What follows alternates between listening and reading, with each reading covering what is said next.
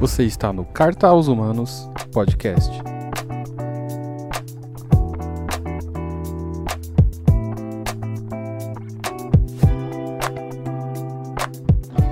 Fala galera, sejam bem-vindos a mais um episódio do nosso estudo de Tiago e hoje vamos falar sobre paciência.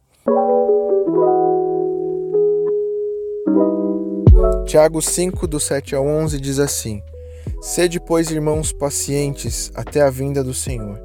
Eis que o lavrador aguarda com paciência o precioso fruto da terra, até receber as primeiras e as últimas chuvas. Sede vós também pacientes e fortalecei o vosso coração, pois a vinda do Senhor está próxima. Irmãos, não vos queixeis uns dos outros, para não serdes julgados. Eis que o juiz está às portas. Irmãos, tomai por modelo no sofrimento e na paciência dos profetas, os quais falaram em nome do Senhor. Eis que temos por felizes os que perseveraram firmes. Tendes ouvido da paciência de Jó e vistes que fim o Senhor lhe deu, porque o Senhor é cheio de terna misericórdia e compassivo. Eu acredito que com o avanço da tecnologia vai ser cada vez mais difícil nós termos paciência e conseguimos aguardar para ter as coisas. Nós vivemos cada vez mais um imediatismo do inferno.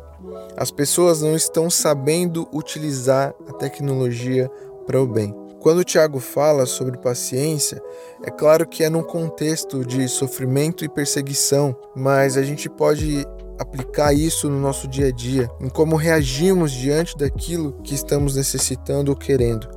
A gente sempre deve aguardar no Senhor, porque tudo tem seu tempo determinado por Ele. O Chorão já dizia: Eu não sou Senhor do tempo.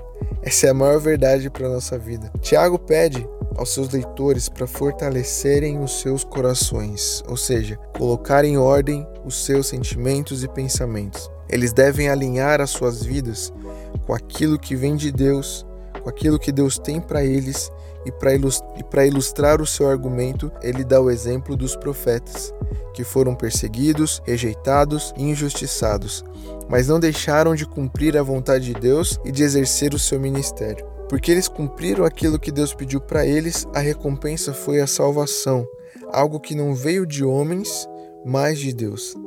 Tiago também dá o exemplo de Jó, que perdeu todas as coisas, mas nesse caso foi para provar o seu coração. Jó com certeza saiu fortalecido dessa experiência porque ele disse que só conhecia Deus de ouvir falar. Mesmo sendo um homem justo que agradava o coração de Deus, ele passou a conhecê-lo e passou a ter intimidade com Deus. Aqui a gente pode extrair então duas lições. Primeiro, a importância de cumprir o nosso chamado e, segundo, entender que Deus não nos tenta. Deus não nos abandona, mas Ele prova os nossos sentimentos para que sejamos aprovados. Então, olha o que nós podemos aprender de Deus aqui. Ele é a fonte de toda misericórdia. Ele é a própria misericórdia. O nosso alvo é em Jesus Cristo e ele está voltando. Essa é uma promessa de que todo sofrimento vai acabar, toda luta vai passar, toda necessidade vai ser suprida, porque Jesus está voltando. Que esperança pode ser maior do que essa? Saber que o Salvador está voltando para nos levar com Ele para a morada eterna. Isso é um refrigério para nossa alma e nós devemos nos alegrar com isso porque todos aqueles que sofrem pelo nome do Senhor receberão a vida eterna. Basta crermos e confiarmos. E esse é o nosso maior desafio. Mas se vencermos, receberemos a coroa da vida das mãos do próprio Jesus. E esse dia vai ser um dia glorioso.